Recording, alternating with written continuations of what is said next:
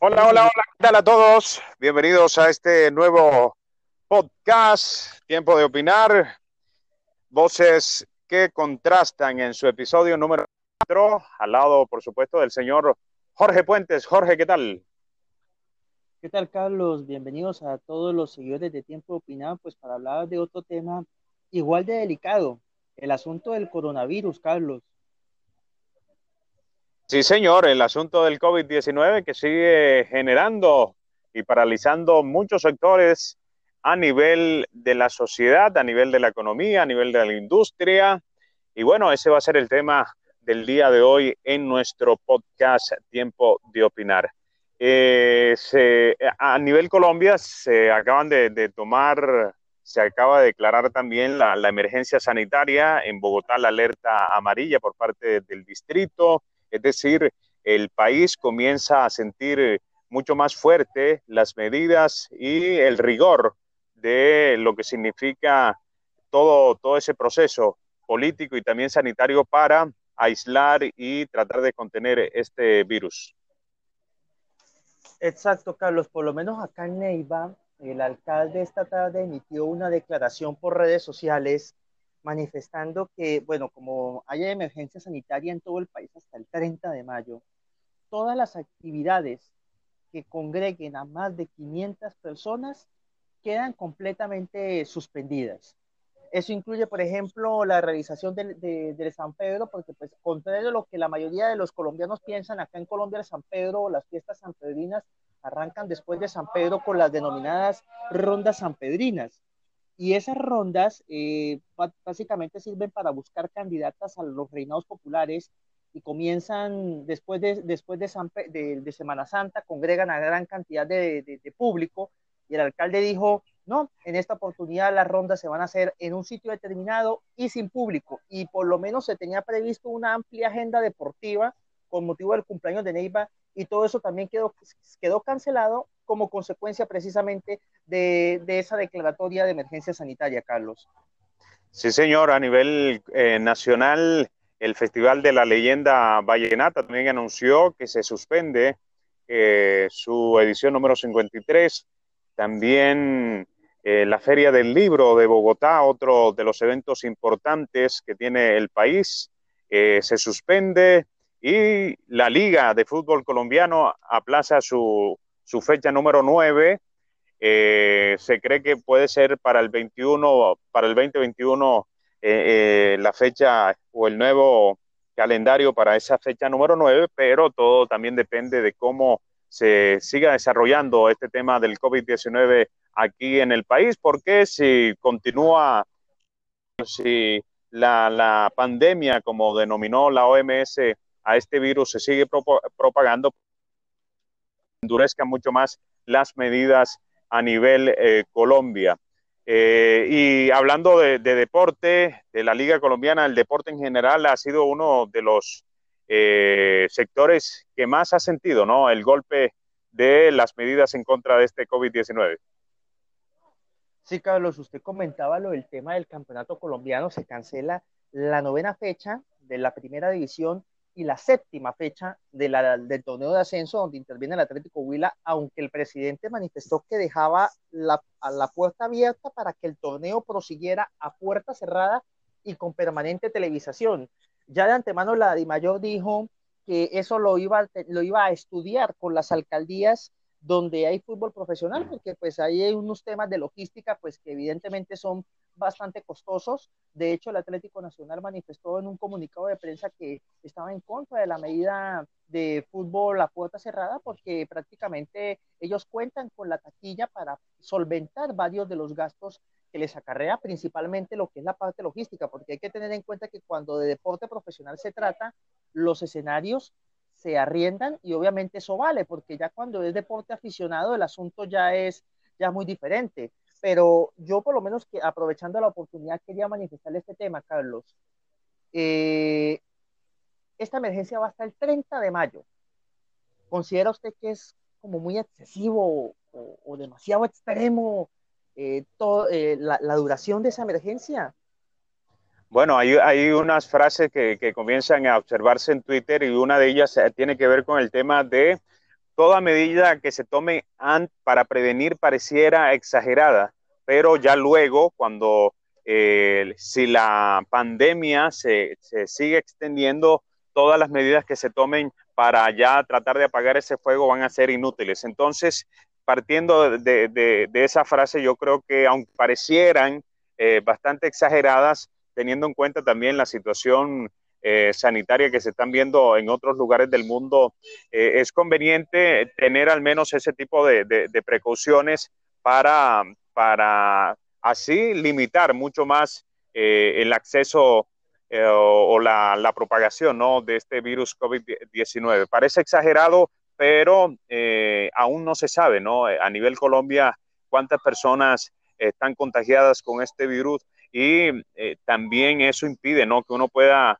magnificar o tener claridad sobre qué tanto pueden ser exageradas o no estas, estas determinaciones que está tomando el gobierno nacional. De hecho, en materia deportiva, no solamente el fútbol colombiano cerró sus puertas, entre comillas, eh, fue cancelada actividades en el patinaje, en el ciclismo también, porque pues tienen sus agendas nacionales y con mucho público, contrario a lo que la gente piensa. Y a nivel internacional, pues competencias, por ejemplo, las eliminatorias suramericanas en su primera fecha pospuestas la Liga de Campeones y la Europa League también pospuestas. Hoy pues hubo jornada de Europa League, pero digamos como para cumplir calendario porque ya había una logística montada, pero a partir de mañana, eh, a partir de mañana nada que ver. La Liga Española eh, suspendida al menos por dos fechas. Y, y, es una situación bastante, bastante complicada, pero también teniendo en cuenta que este, este no es un virus que tenga un alto grado de letalidad. Por lo menos acá en Colombia nomás hay seis casos confirmados no hay ninguna víctima fatales y cabe destacar que uno de esos casos o algunos de esos casos se encuentran en Cartagena, una ciudad caliente a nivel del mar, donde el virus eh, prácticamente no tiene resistencia alguna, es decir, es demasiado vulnerable el virus frente a esa clase de, ambientes. Sí, eh, yo también pensaba un poco eso que, que tú estás diciendo, pero por ejemplo, hoy escuché declaraciones de Lucas Biglia, el jugador argentino que milita en el AC Milan. Eh, le hacía una entrevista a Teis Sport, el canal argentino, y él hablaba un poco de eh, la demora ¿no? que tuvo el gobierno eh, italiano para ponerle el ojo a este tema. Dice él que se demoraron, no, no le hicieron mucho caso al, al virus y cuando se dieron cuenta que la cosa era mucho más seria de lo que ellos creían, pues se le salió un poco de las manos a tal punto que mira todas las medidas que ha tomado el gobierno italiano para tratar de eh, minimizar los efectos del COVID-19, casi que se paralizó el, país para eh, contrarrestar todo lo que se está viviendo allí eh, en torno a, esta propagación, siendo Italia uno de los cuatro países con más víctimas de, de, este virus. Y entonces decía, decía eh, Lucas Biglia, bueno, el tema del fútbol eh, pareciera que, nosotros fuéramos inmunes, los futbolistas, y no es tan así. Entonces, para él consideraba eh, necesario la suspensión de todos estos eventos deportivos, incluyendo, aunque no hubiese público, él decía, nosotros como jugadores también tenemos la posibilidad de, contagiarnos, por lo tanto, es menester y es obligación también de las autoridades competentes de suspender cualquier actividad eh, futbolística, eh, eh, tanto así que, bueno, la Serie A no se sabe si, se va a suspender totalmente o qué va a pasar con, con ella. Y la NBA, ¿no? También suspendió la, temporada y así muchos, muchos, muchas que deportes han tomado decisiones similares. Sí, exacto. Por ejemplo, esta mañana en redes sociales, Fernando Gavilla dijo, confirmó efectivamente, aunque pues no es el panorama tan trágico como, como, la gente se lo ha imaginado, eh, Fernando pues ha estado bien, no ha tenido ninguna normalidad en su salud, ha estado sometido a los y todo, digamos que en ese sentido, digamos que en ese sentido no tiene ninguna, todo está normal eh, y pues da a entender que de seguir así el asunto puede ser de alta prontamente. Yo le quiero comentar, le quiero compartir una cosa, Carlos. Eh, una vez yo vi en redes sociales un meme, un mensaje común y corriente en Facebook. Y, él me, y, en ese, y en ese mensaje decía el coronavirus es como una gripa común y corriente. La diferencia es que tiene un community manager muy hijo, dando a entender que, eh, digamos que es más, es más el humo o más la alarma.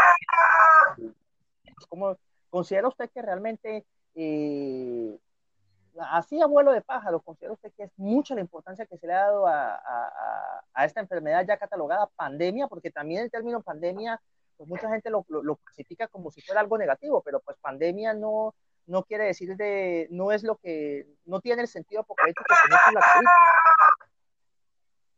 Bueno, la palabra pan significa totalidad, ¿no? Y pandemia, entonces una, una pandemia que se, eh, eh, que se expande, ¿no? Que es casi que se encuentra en, en todos los países del mundo y por eso la declaración de la OMS que también iba un poco referida al tema de que muchos gobiernos, decía eh, el director de la OMS, muchos gobiernos no están tomando las medidas necesarias para contrarrestar este, este virus. Para mí, bueno, era un tema que también íbamos a tocar aquí en, tiempo de opinar. Para mí es, eh, eh, en un principio también lo consideré un tema de, mucho más mediático que real, pero con el pasar de, de, los días, lo, mediático también eh, maneja la agenda, ¿no? Y es muy cierto que este COVID-19 tiene un, una, eh, un grado de mortalidad del 2%, es decir, muy bajo, pero la implicación mediática es allí un tema importante. ¿Por qué? Porque los medios de comunicación, si siguen hablando del COVID-19, por ejemplo, en una ciudad como Bogotá, que tiene 8 millones de habitantes, si ya no se dice que hay un caso, sino que hay 20 casos, ¿sí? Obviamente, de esos 20 posiblemente vayan a, morir una o dos personas, ¿sí? Pero eh, el pánico que va a generar esa noticia va a hacer que muchas personas, al sentirse al menos un, un resfriado o algo por el estilo, van a querer ir al médico y eso pues posiblemente va a colapsar el sistema de salud. Y yo creo que allí es donde está el punto, ¿no? Que no es tanto la mortalidad de este virus, sino eh, el pánico que hay en la gente y lo que puede generar también para el sistema eh, de salud, eh, en este caso colombiano, que se puede ver desbordado. Si ya de por sí está desbordado, imagínate donde la gente también de forma masiva comienza a ir a, buscar revisión porque se siente con un resfriado o se siente con, gripa.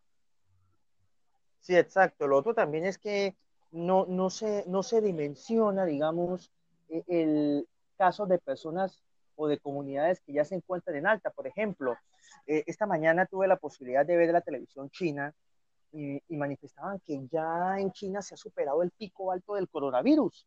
Ya bueno, no sabía que hablaba chino, mandarín. ¿Eh? No sabía que, hablaba mandarín. Lo que pasa es que la televisora pública china tiene, tiene canales en español. Entonces, eh, se puede ver televisión desde China, pero obviamente en español y obviamente chinos hablando español, no va a haber alguien subtitulando ni, ni, ni, ni, ni traduciendo, no, ni, ni doblaje. Y manifestaban que en China, por ejemplo, ya, el, ya se pasó el, el pico máximo del coronavirus, ya los casos están bajando y cada vez más es el número de personas que han sido dadas de alta, cosa que pues muchos medios allá en la prensa oficial china utilizan como una manera de darse ánimo y darse moral con miras a que, pues, dando a entender que esto, esto lo, lo, van a superar e incluso ya anunciaron que van a mandar misiones médicas a países como Irán e Italia para compartir su experiencia con esas comunidades afectadas por el coronavirus y buscar la forma de que, pues, con ese apoyo se supere la emergencia. Sí, señor. Bueno, hablando de China, en estos días el, el, presidente chino, ¿no? Xi Jinping estuvo visitando precisamente Wuhan, que es la ciudad de epicentro, ¿no? del COVID 19 como una forma también de decirle, de enviar un mensaje al mundo en el sentido de ya estamos superando este, esta, esta situación difícil en, en materia sanitaria. Se nos ha extendido un poco el podcast de hoy, pero bueno, es mucho lo que se puede hablar acerca del COVID-19, entonces agradecerle a Jorge por, por participar eh, en este cuarto episodio de Tiempo de Opinar, Voces que Contrastan. Bueno, Carlos, a ustedes muchísimas gracias y sí, evidentemente este es un tema bastante extenso, es que hay, mucho por contar y contarlo en poquito tiempo pues es, es complicado, pero, pero digamos ahí, ahí se abordó lo que más se podía. Sí, señor. Bueno, un saludo para ti, para todos los que van a escuchar este podcast. Que tengan un resto de, de día feliz.